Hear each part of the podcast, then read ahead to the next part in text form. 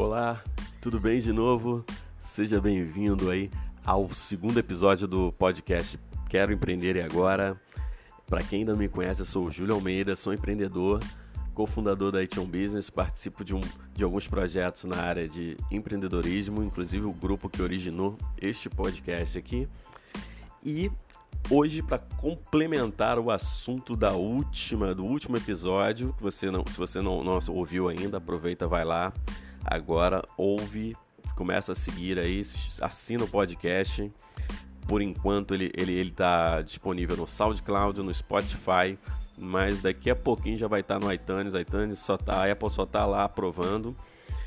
E vamos partir então para o tema de hoje que é proposta comercial, possivelmente uma da, um dos temas assim que mais assombra os empreendedores que estão começando. E eu sei que a proposta ela, ela vem logo após um primeiro contato com o cliente, mas eu vou deixar esse tema mais à frente. Vamos focar aqui num assunto proposta comercial, como que você apresenta a sua proposta comercial ao seu cliente, como você elabora, constrói ela, né, na verdade, porque o apresentar é o último ponto disso daí.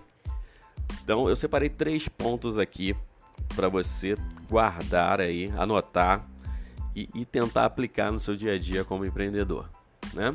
Como eu já falei, é, a minha empresa a Business ela trabalha com soluções em TI e vamos dizer assim, eu trabalho o foco, o nosso foco é serviços, mas a, a ideia de proposta comercial serve também para produtos, para diversas outras soluções apresentadas, né? Eu só citei a questão do TI porque já, um dos temas aqui vai tratar especificamente de uma dor que pega o pessoal de tecnologia. Vamos lá então. Primeiro ponto para a gente tratar aqui em proposta comercial. Cara, nada, número um é nada de história completa da tua empresa na proposta comercial. Isso não é apresentação. Então, assim, esquece aquela história da carrocinha, todo tudo que você sabe sobre sua empresa, como começou, não coloca isso na proposta comercial. Evita ao máximo ser um negócio longo.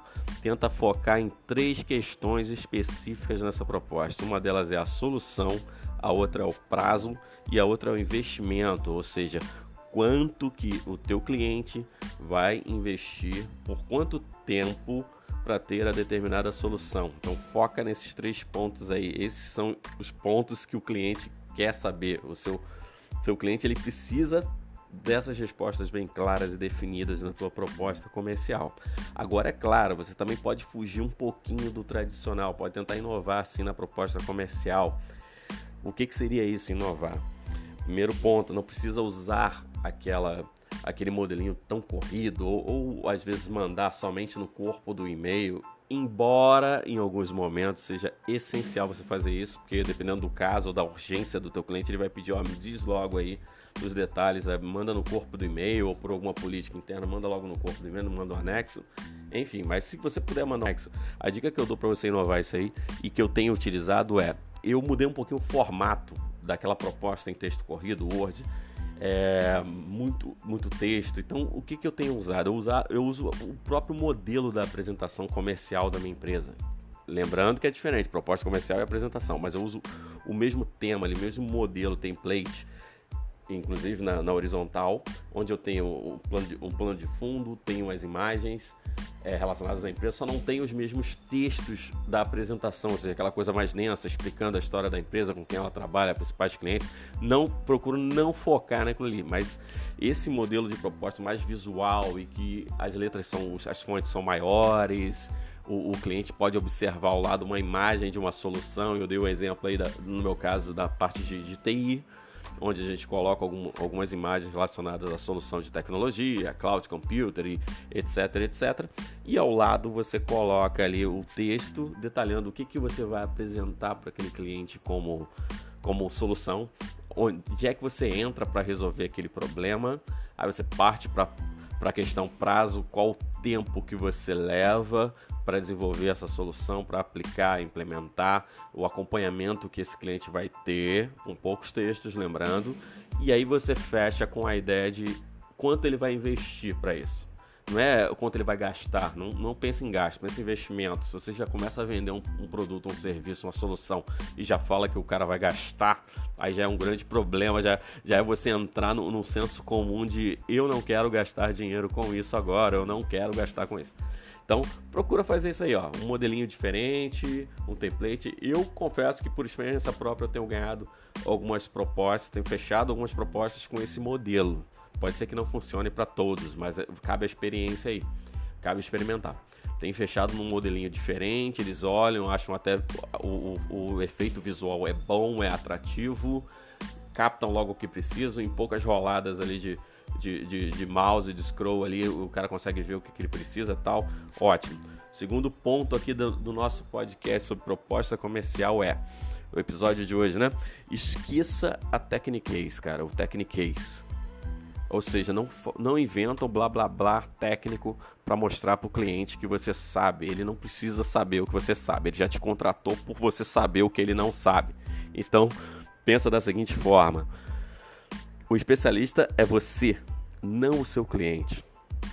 Ele não, ele, ele só, ele é especialista no negócio dele. Ele não é especialista na tua técnica. Então, não usa termo, evita muitos termos técnicos, só se for estritamente necessário e explique o que que aquilo significa em poucas palavras novamente.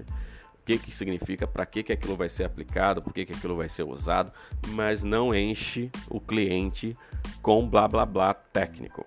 Entendeu? Eu vou, vou lembrar o que eu falei no início, né? Principalmente a gente da área de TI, nós da área de TI, já levamos a fama de sermos chatos, né? Porque a maioria, às vezes, não tem como fugir do, do termo técnico ou dá um trabalho muito maior você fugir e você precisa cair, sim, num, num vocabulário mais rebuscado. Mas isso já nos dá uma fama de chatos, metidos a besta, etc, etc. O cliente não vai gostar muito disso, a não ser que seja um cliente apaixonado por tecnologia e tudo mais. Mas, no geral, não é o, esse daí não é o fechador da compra, né? É o, o tomador de decisão.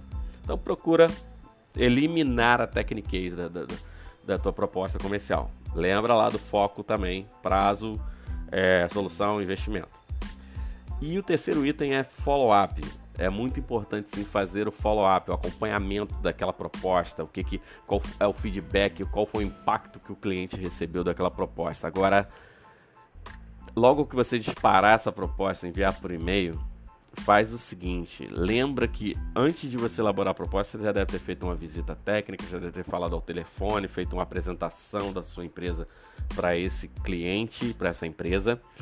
Então ali você já pode marcar um seguinte ponto, alinhar uma seguinte questão. Ó, quando eu te enviar a proposta, você por favor me confirma logo na sequência, saber se você recebeu, tá? Para saber se, se foi tudo correto, mas eu vou enviar daqui a tantos dias, etc, etc evita, cara, aquela questão de mandou a proposta pro cara por e-mail, minutos depois você já liga, ó, oh, te enviei aí, ó, chegou aí, dá uma olhada aí, abre aí.